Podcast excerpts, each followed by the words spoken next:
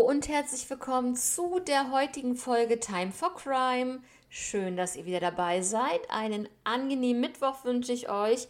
Die halbe Woche ist geschafft und ich habe heute wieder Fälle mit dabei, die hoffentlich interessant für euch sind. Dann würde ich sagen, wir starten sofort in den ersten Fall aus den USA.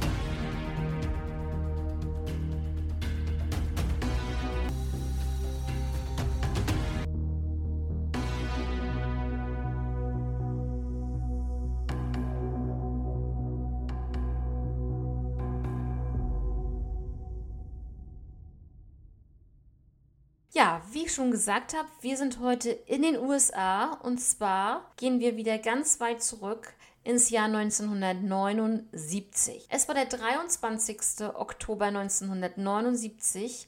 Da gingen die siebenjährige Elizabeth Lynn Barclay, ihr Bruder und ein anderes Kind zu einem Lebensmittelgeschäft. Als sie draußen waren und wir nach Hause gehen wollten, da hielt ein schwarzer, nicht identifizierter Mann die Kinder draußen an, also ein afroamerikanischer Mann.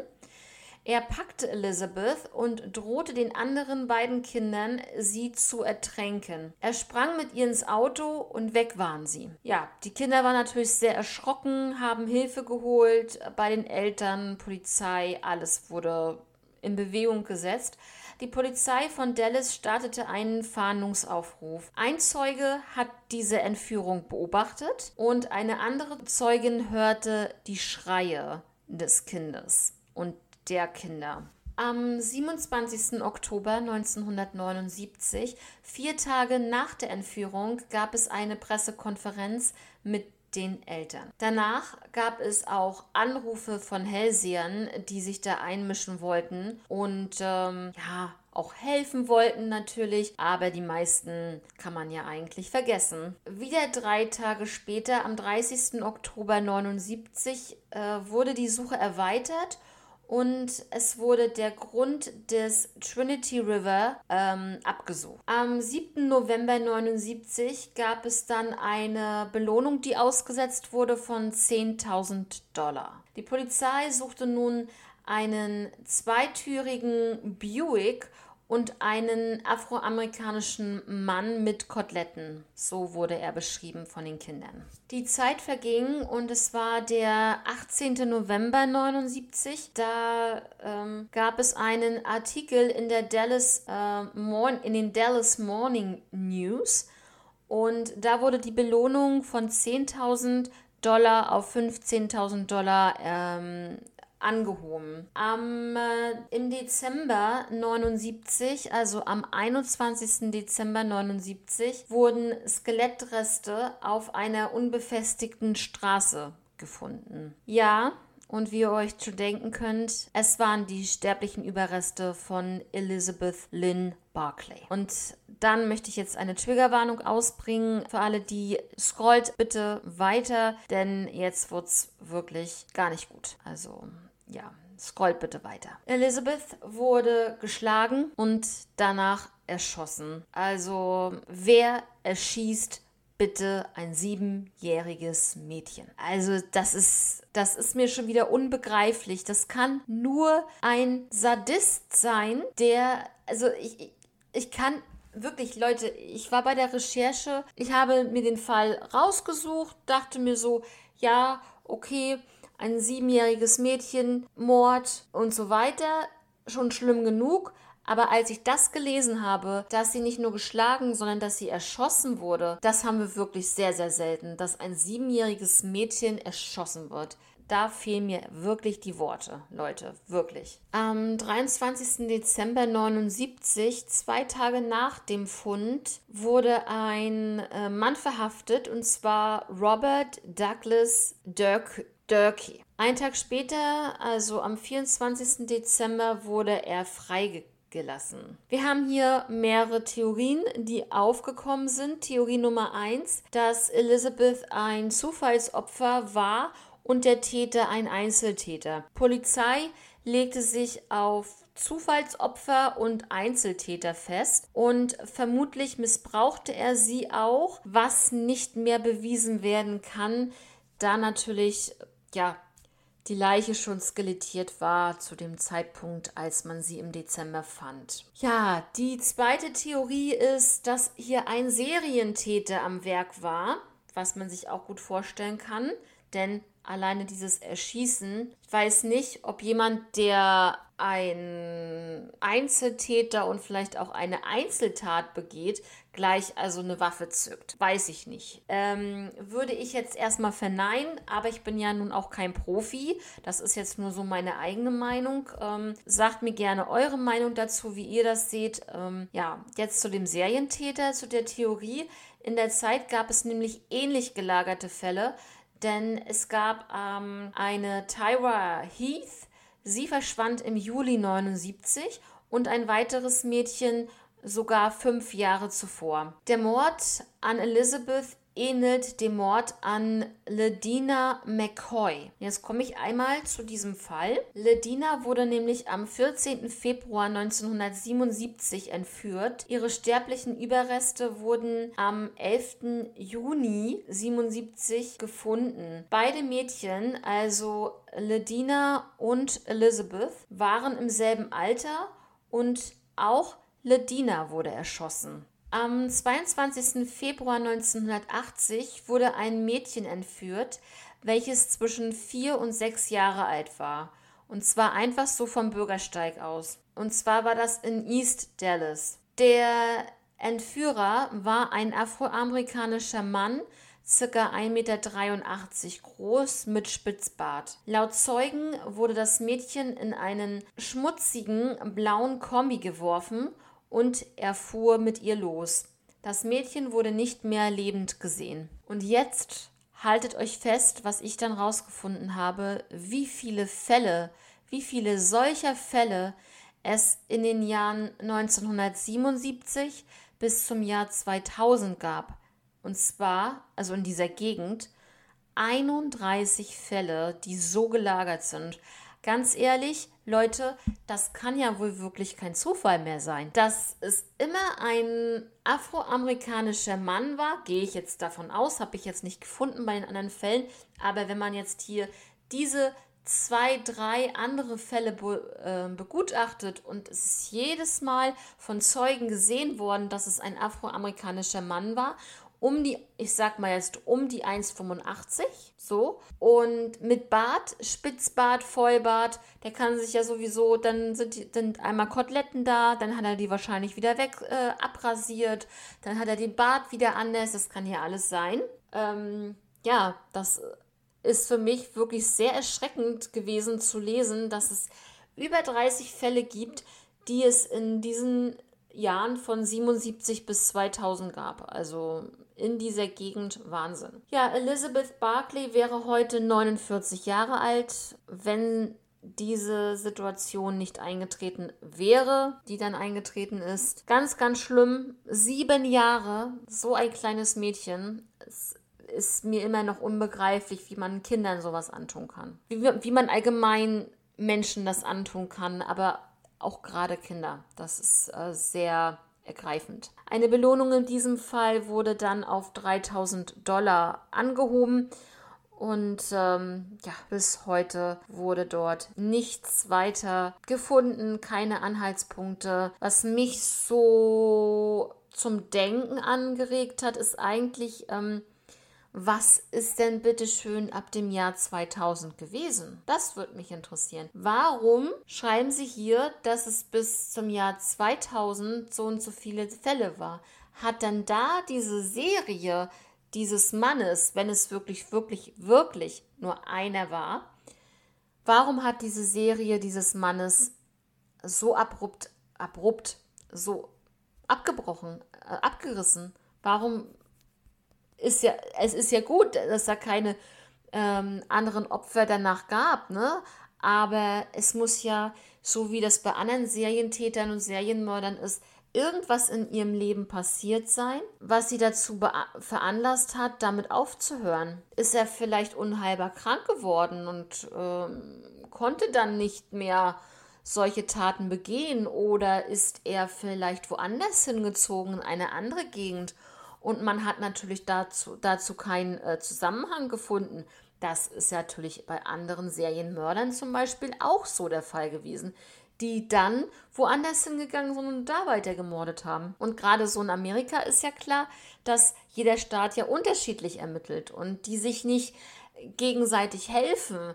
Erst dann, wenn sie merken, dass es höchstwahrscheinlich derselbe Täter ist in ihrem Staat und in dem anderen Staat, dann helfen sie sich. Vorher heißt es nicht, ich rufe mal einmal in Florida an, äh, habe gehört, da gibt es so ähnliche Fälle. Oder, ne, so dieses, dass man so untereinander einfach ähm, arbeitet. Ne? Das gibt es da so in dem Fall leider, leider nicht. Ja, was anderes kann ich euch jetzt dazu nicht sagen. Ist auf jeden Fall wieder ganz furchtbar und ähm, gerade bei den vermissten Fällen, das finde ich ganz schrecklich. Also überall da, wo man, wo man selber überlegen kann, was ist da eigentlich passiert?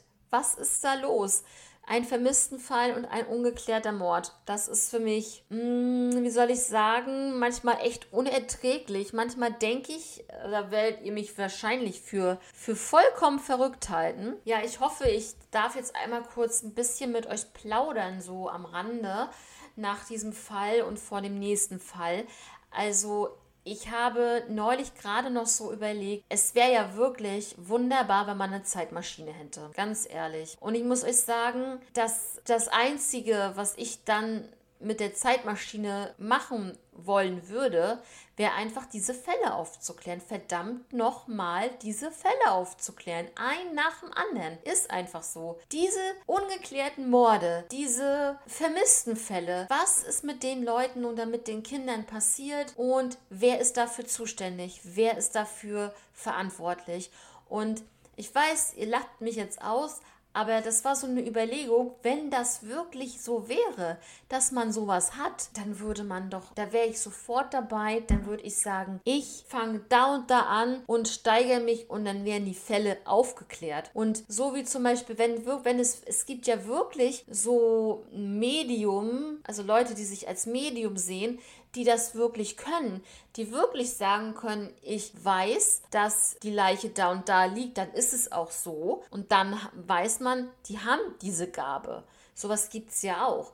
Aber dann gibt es natürlich auch Quacksalber, die damit Geld machen wollen. Das ist ganz furchtbar. Ne? Das sind dann immer meistens, meistens sind es immer die, die zuerst bei der Polizei anrufen, die sagen wollen, ich möchte gerne helfen. Meistens. Aber ich glaube, es gibt nicht viele, die das, die das richtig können. Und ähm, da bin ich echt begeistert. Also wer so eine Gabe hat, ich würde echt gerne sowas machen können, muss ich euch ganz ehrlich sagen, weil ich mich hier wirklich so viel damit beschäftige. Ich recherchiere so viele Fälle und wenn ich dann immer sowas lese mit, dass da ein siebenjähriges Mädchen einfach so ersch erschossen wird, aus irgendwelchen, keine Ahnung, Gründen, ähm, und da kein Täter gefunden wird, meine Güte, das geht so einfach nicht. Also bitte, wer da draußen techni technisch begabt ist, bitte baut mir eine Zeitmaschine, damit wir diese Fälle klären können. Ansonsten wird es nichts. Das ist das Problem, ne? Ja, das habe ich jetzt ernst gemeint. Hm. Ja, Leute, es ist einfach so. Das kam mir neulich in den Sinn und dachte wirklich, dass, ähm, ja, wer kommt Wer würde von euch mit in die Zeitmaschine springen und mit mir die Fälle aufklären?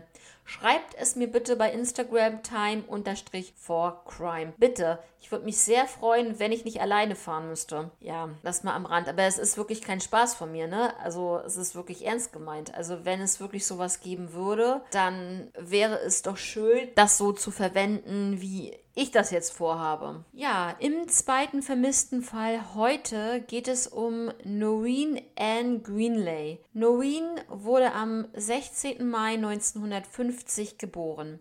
Sie lebte mit ihren vier Brüdern, zwei Schwestern und ihren Eltern Harvey und Nadine Greenland in Bowmanville, Ontario, Kanada. 1963 war Noreen 13 Jahre alt.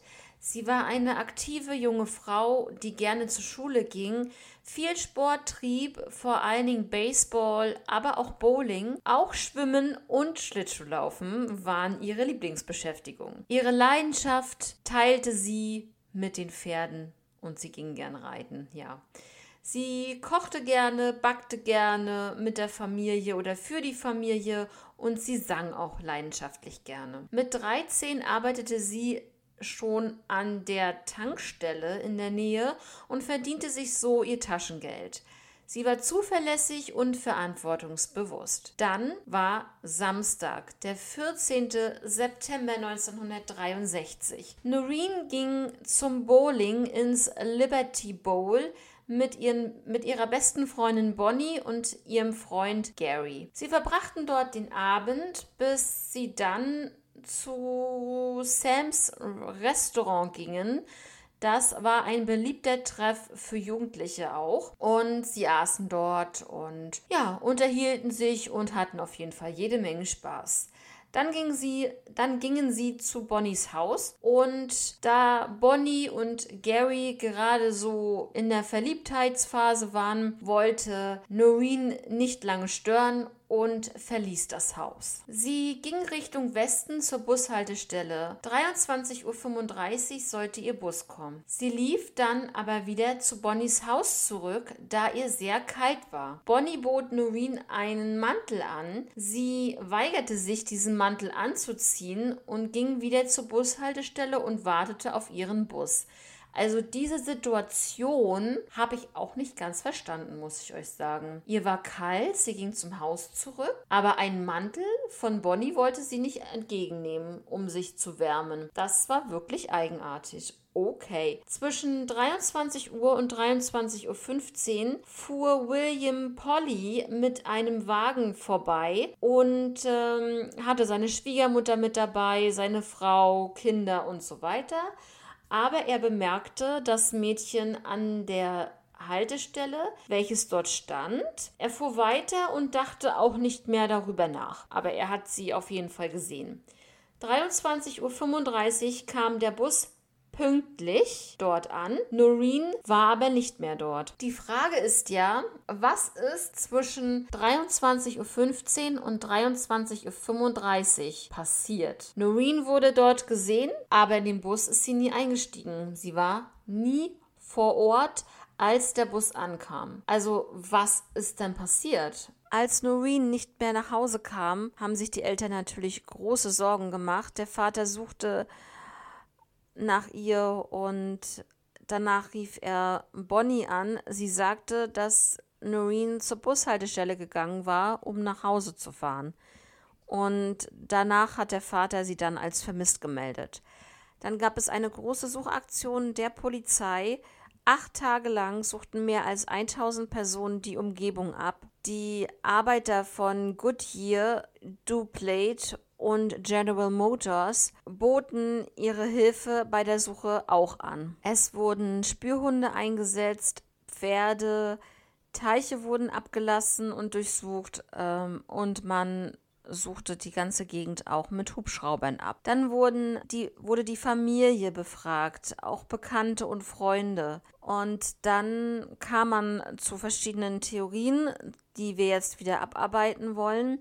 Die erste Theorie ist hier wieder ein freiwilliges Verschwinden, was echt eine absurde Theorie ist. Denn Noreen war zufrieden und glücklich. Sie liebte ihre Familie, sie mochte ihre Schule, hat dort auch verschiedene Aktivitäten äh, durchgeführt.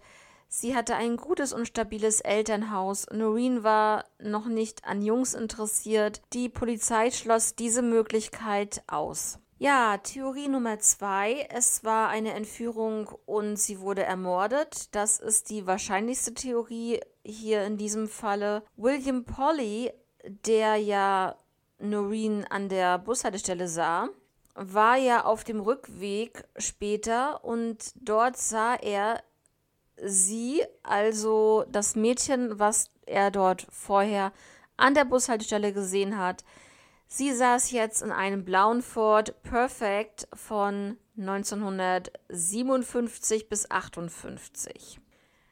Es ist mir schleierhaft, wie er sie in dem Auto erkennen konnte, geschweige denn auch bei den Lichtverhältnissen. Es war ja wirklich schon vermutlich so, ja, ungefähr 23.30 Uhr bis 0 Uhr zu dem Zeitpunkt und ja, die Lichtverhältnisse waren da ganz bestimmt nicht so gut. Also weiß ich nicht, wie er sie dort äh, in diesem Auto erkennen konnte.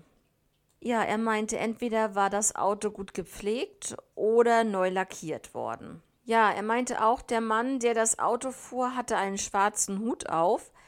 Das Auto fuhr Richtung Westen, also in Richtung des Wohnhauses von Noreen. Noreens Schwester Joyce wartete an der Haltestelle vor dem Haus mit einer Freundin auf Noreen. Beide sahen den blauen Ford Perfect, der nahe an ihnen vorbeifuhr und Schlangenlinien fuhr. Aus dem Innern des Fahrzeugs hörten sie ein Mädchen schreien. Das Fahrzeug fuhr die Holt Road Richtung Norden herunter. Joyce war sich sicher, dass es Noreen war. Joyce erzählte dem Vater und dem Bruder von der Begegnung und dieser fuhr sofort los, konnte das Auto aber leider nicht mehr finden in der Gegend. Also das Auto war bereits verschwunden.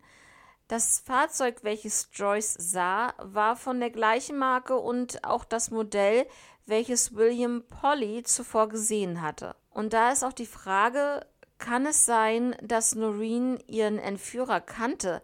Wenn ja, hat die Polizei gute Chancen, den Fall zu lösen, da er dann wohl auf der Liste der Verdächtigen steht. Die dritte Theorie ist, dass Noreen von einer bekannten Person getötet wurde. Der Täter könnte die Tankstelle besucht haben, an der Noreen regelmäßig arbeitete. Sie und Bonnie fuhren auch ab und an mal per Anhalter. Also kann es auch möglich gewesen sein, dass sie ihn kannte oder vielleicht war es auch ein Unbekannter und sie ist ihm ins Auto gestiegen, um halt per Anhalter nach Hause zu kommen. 2015 wurde ein Bild von Noreen mit Altersverlauf veröffentlicht. Über vier Jahrzehnte ist es schon her gewesen. Da hat die Familie im Jahr 2016 einen Hinweis erhalten.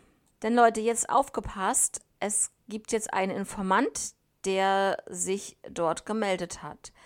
Der Informant rief an und sagte, sein Vater habe ein Geständnis auf dem Sterbebett abgelegt.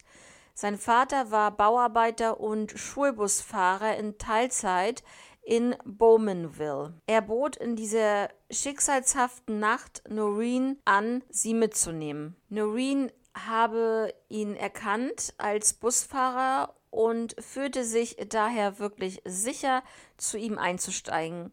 Er habe sie getötet, indem er mit einer Holzstange auf den Kopf schlug. Danach legte er die Leiche in den Kofferraum des Ford Perfect 1959. Er vergrub sein Auto mit einem Bulldozer und einem Bagger an der Baustelle, bei der er zurzeit aushalf. Vermutlich hat diese Tat auch einen sexuellen Hintergrund gehabt.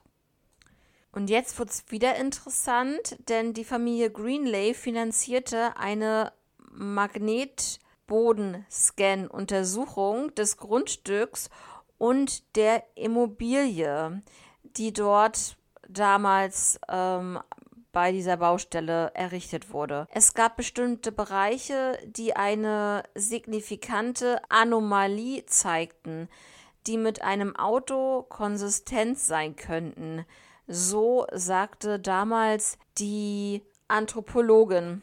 Im Oktober 2018 wurde eine umfangreiche Ausgrabung durchgeführt. Und was natürlich jetzt äh, zutage kommt, ist, dass die Anthropologin wirklich sich sehr geärgert hat, denn es, sie meinte, es wurde nicht an der richtigen Stelle gesucht.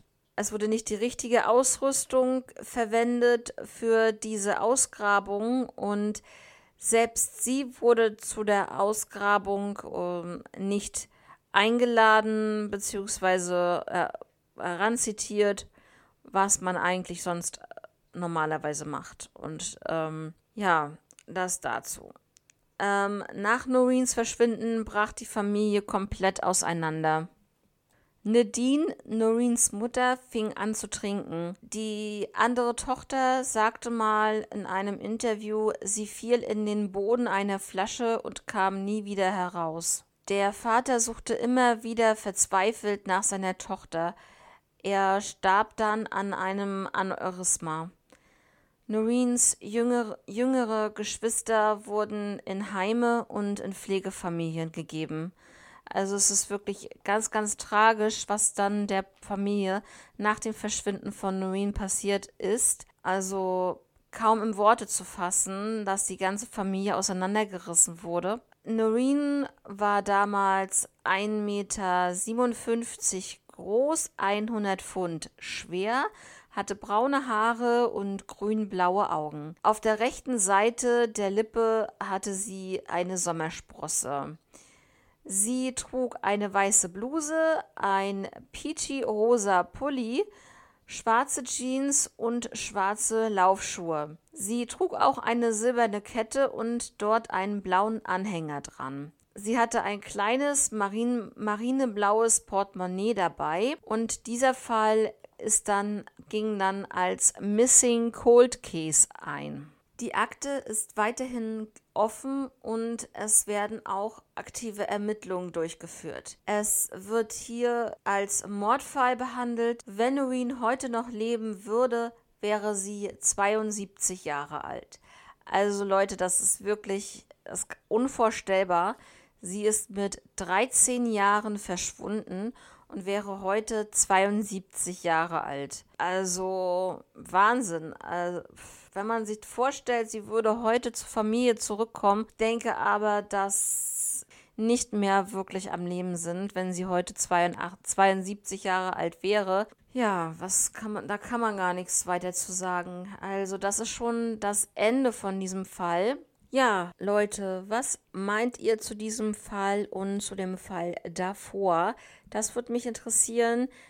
Und äh, schreibt mir doch gerne über Instagram time-for-crime und dann hören wir uns dort. Ich hoffe, wir hören uns. Schreibt mir doch gerne mal oder schickt mir gerne mal eine Sprachnachricht. Ich würde mich sehr darüber freuen, natürlich auch darüber.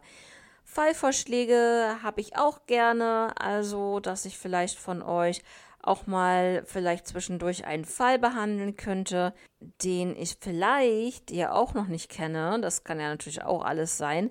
Also würde ich jetzt einfach sagen, passt auf euch auf, habt die Augen immer offen für solche Sachen und ähm, ja, dann hören wir uns am Freitag wieder. Bis dahin, macht's gut. Ciao.